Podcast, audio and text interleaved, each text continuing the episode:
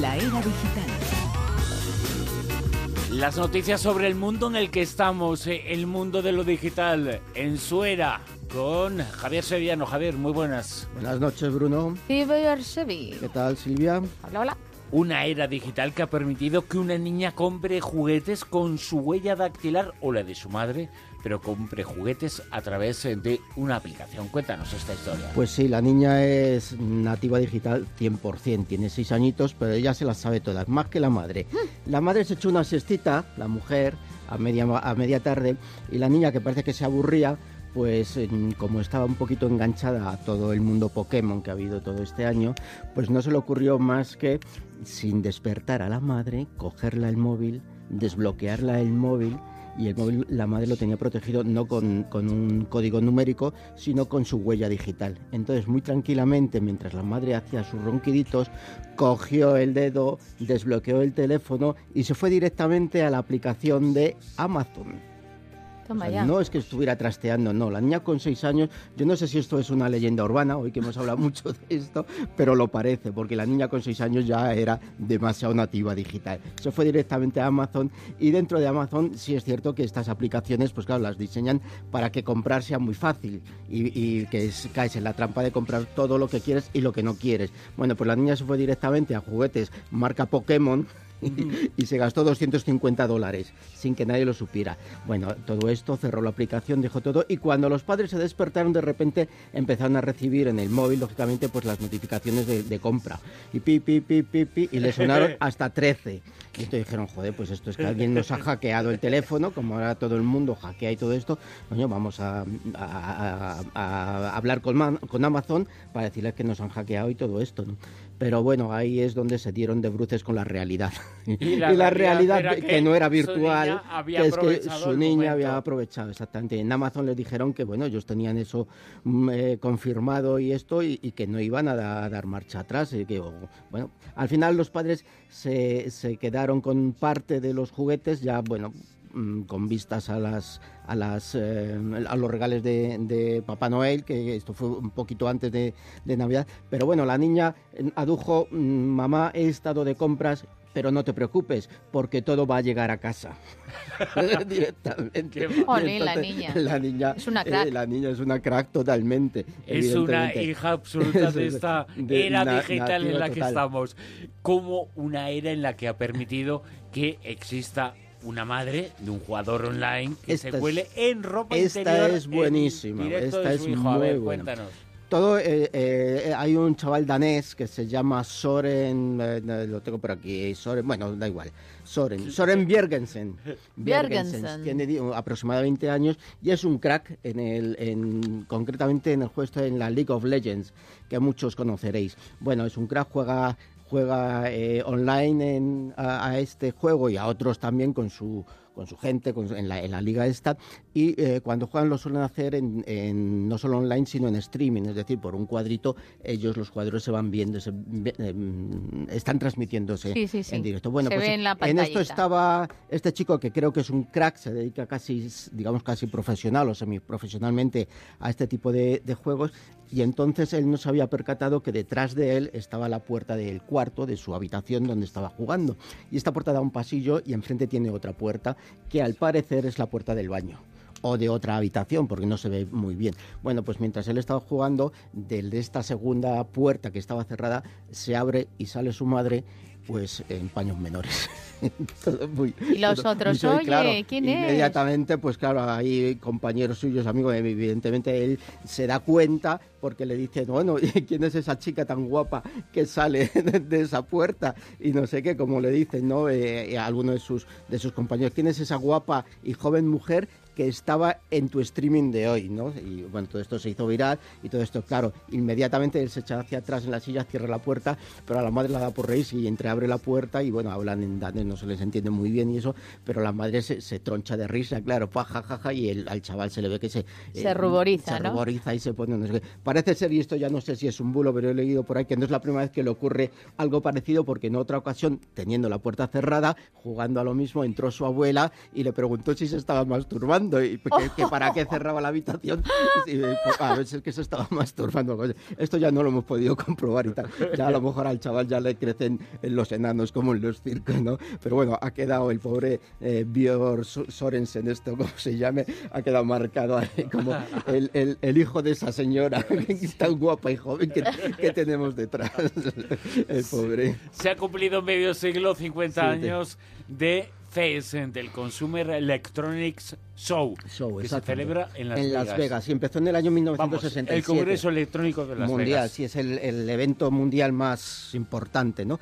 Y se celebra ahora en invierno, siempre por estas fechas en Las Vegas, y empezó en el año 1967, casi como, como respuesta a, una, mm, a otro evento que había por entonces, en el que solo se reunían aparatos de, de, música patrocinado por, las, por la industria musical, ¿no? Entonces, parte de los, la gente que lo organizado, pues se, bueno, se, se hicieron la pregunta, ¿por qué no solo dedicarnos a los temas eh, de, aparatos electrónicos musicales, sino a todo lo que ya va saliendo? ¿no? Y empezaron así al año, al, año siguiente. El, el, CESA ha habido momentos que ha sido bianual, otras veces ha habido dos citas anuales en invierno y en verano, y ahora ya únicamente hay esta que es, es bueno, mundialmente conocido. Este año se esperaba cifra récord de, de todo, desde eh, visitantes, desde expositores y países, países eh, que llevan que, presentes en, el evento. Mm, concretamente, 3.800 expositores eh, creían, esperaban eh, una cita que ha terminado precisamente el sábado pasado, ha sido, han sido tres días, del 5 al 8 de enero, y unos 150 países representados en, esta eh, edición número 50. ¿Y qué ha pasado a lo largo de los años? Pues bueno, pues que ahí se han presentado todo tipo de innovación tecnológica relacionada con la electrónica. ¿no?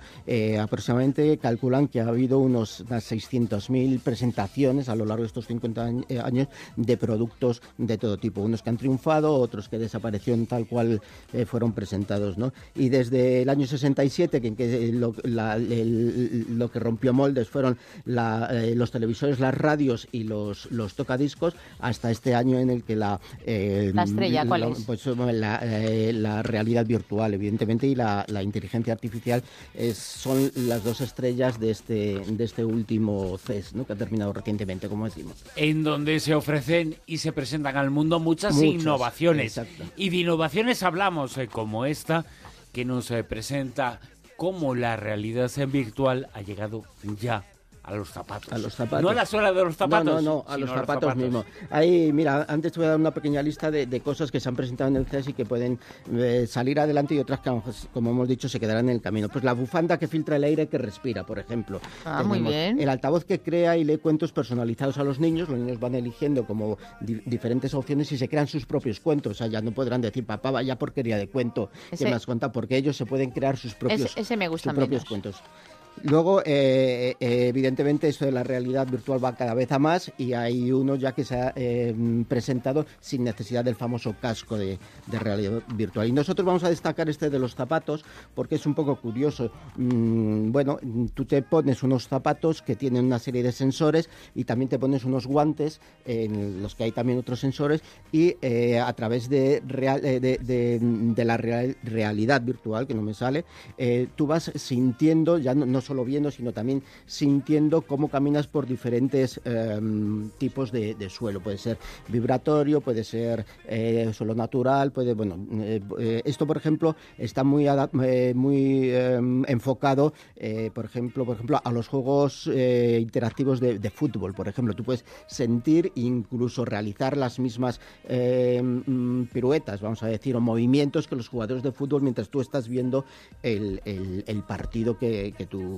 De momento no está comercializado porque parece que es un poquito caro, sobre los mil dólares, y esperan empezar a abaratarlo de aquí a mediado de año, que es cuando quieren sacar este, este nuevo. Pero esto es un pequeño ejemplo de, cómo la realidad virtual nos va a ir cada vez mm, ocupando más tiempo y más espacio en, nuestras vidas. ¿Y tiene algo que ver la, la realidad virtual en esto que propone para el futuro Amazon para sus eh, productos que los va a almacenar, eso ha dicho, en nada el cielo. Y nada menos que eso, en el cielo. Pues sí, en efecto, eh, ha patentado un sistema, una especie de dirigibles que va a, localizar a 13.700 metros en el cielo, una serie de dirigibles, en el que va a, almacén, va, van a hacer de almacenes de sus productos. Eh, ¿Por qué a 13.700 eh, metros? Evidentemente, casi todos sabemos que el, por encima de los 10.000 metros los aviones comerciales ya no pueden o no deben de volar, ¿no? Entonces, por eso los coloca un poquito por encima de ese tope que, que, tienen la aviación comercial. Y bueno, lo que van a hacer, van a operar con drones y entonces el dron se ha comprobado que tiene gasta menos energía si el envío lo hace desde estos eh, dirigibles que, ha llamado eh, Amazon al, domicilio del, cliente que si lo hace directamente desde el propio desde el propio suelo terrestre ¿no? los almacenes estos lo que pasa que luego se tendrán que ir reponiendo por medio de eh, lanzaderas por así decirlo que son los que les van rellenando estos dirigibles que estarán repartidos por todo el globo, en un principio es la idea de, Amazon, aunque todavía no, es, se ha hecho, no se ha hecho realidad. Esperan este año empezar a servir eh, productos con drones, pero desde la Tierra. Lo otro está pedida la patente, pero con, base a, algo más de futuro. Tengo anécdota con Amazon. Resulta que cogí un juego de Pokémon para mi hijo y bueno, era final de notas, tal. Eh, bueno, que estoy pensando, que quiero otra cosa. Digo, no, toma, que ya lo tengo aquí. No lo había abierto. Era lo del Pokémon Luna este de la Nintendo 3DS. Abre el paquete y sale un CD con música de esta de los chantras de música hindú y digo yo, ¿esto qué es? El niño se me queda mirando. Digo, pues no sé, digo, me lo habrán enviado a mi hijo, lo siento. Me pongo a mirar el pedido, qué porras, que me lo habían enviado mal.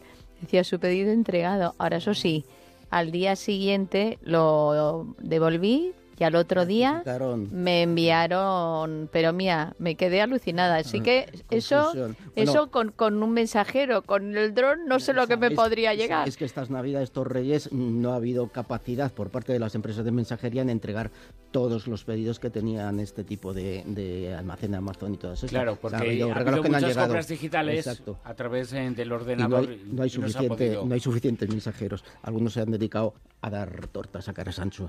Bueno, Con la mano abierta, ¿no?